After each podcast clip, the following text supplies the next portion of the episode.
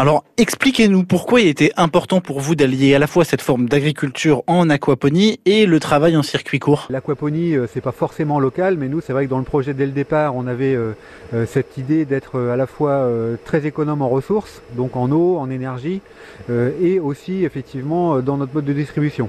Donc l'idée, c'est pas du tout de faire venir ici des camions, de les remplir pour qu'ils partent à Rungis. S'il fallait faire ça, on arrêterait. L'idée, c'est au contraire de réussir à développer un réseau localement pour que les gens aient le moins de kilomètres à faire pour venir chez nous.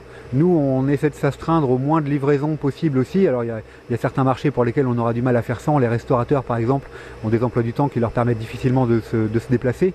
Mais si nous, on réussit à avoir une tournée de livraison sur laquelle on livre tous nos clients sur euh, la région, euh, en termes d'économie euh, d'énergie fossile, évidemment, c'est intéressant. Notre modèle économique est principalement basé sur la vente directe sur la ferme, avec plusieurs avantages.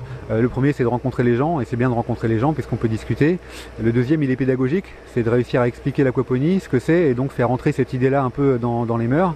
Et puis le troisième, c'est encore une fois, euh, sachant qu'on cherche à limiter les déplacements, à la fois les nôtres, mais aussi ceux de nos clients, euh, évidemment, euh, l'idéal pour nous, c'est la personne qui passe devant chez nous en rentrant du travail et qui va s'arrêter faire ses courses pour, pour la journée. Du coup, on n'a pas de déplacement spécifique pour nos produits. Et pour nous, c'est ça, c'est ça l'idéal. On évitera d'aller faire les marchés parce que ça prend énormément de temps. Hein. C'est très, ça, demande deux ou trois matinées euh, par semaine. Où évidemment, tant qu'on est en train de faire ça, on n'est pas ici euh, sous la serre. donc c'est vrai qu'on aimerait s'en passer. Et encore une fois, c'est des consommations d'énergie pour nous, se rendre sur les marchés qu'on aimerait, euh, qu'on aimerait éviter. On a commencé effectivement à vendre alors par deux canaux de distribution, principalement donc un, restaurant en partenaire qui nous fait confiance pour l'instant, c'est le, Pili à Cherbourg. À qui on vend principalement, enfin aujourd'hui des, micro-pousses, mais c'est parce que notre gamme à nous n'est pas suffisamment étendue pour lui proposer autre chose.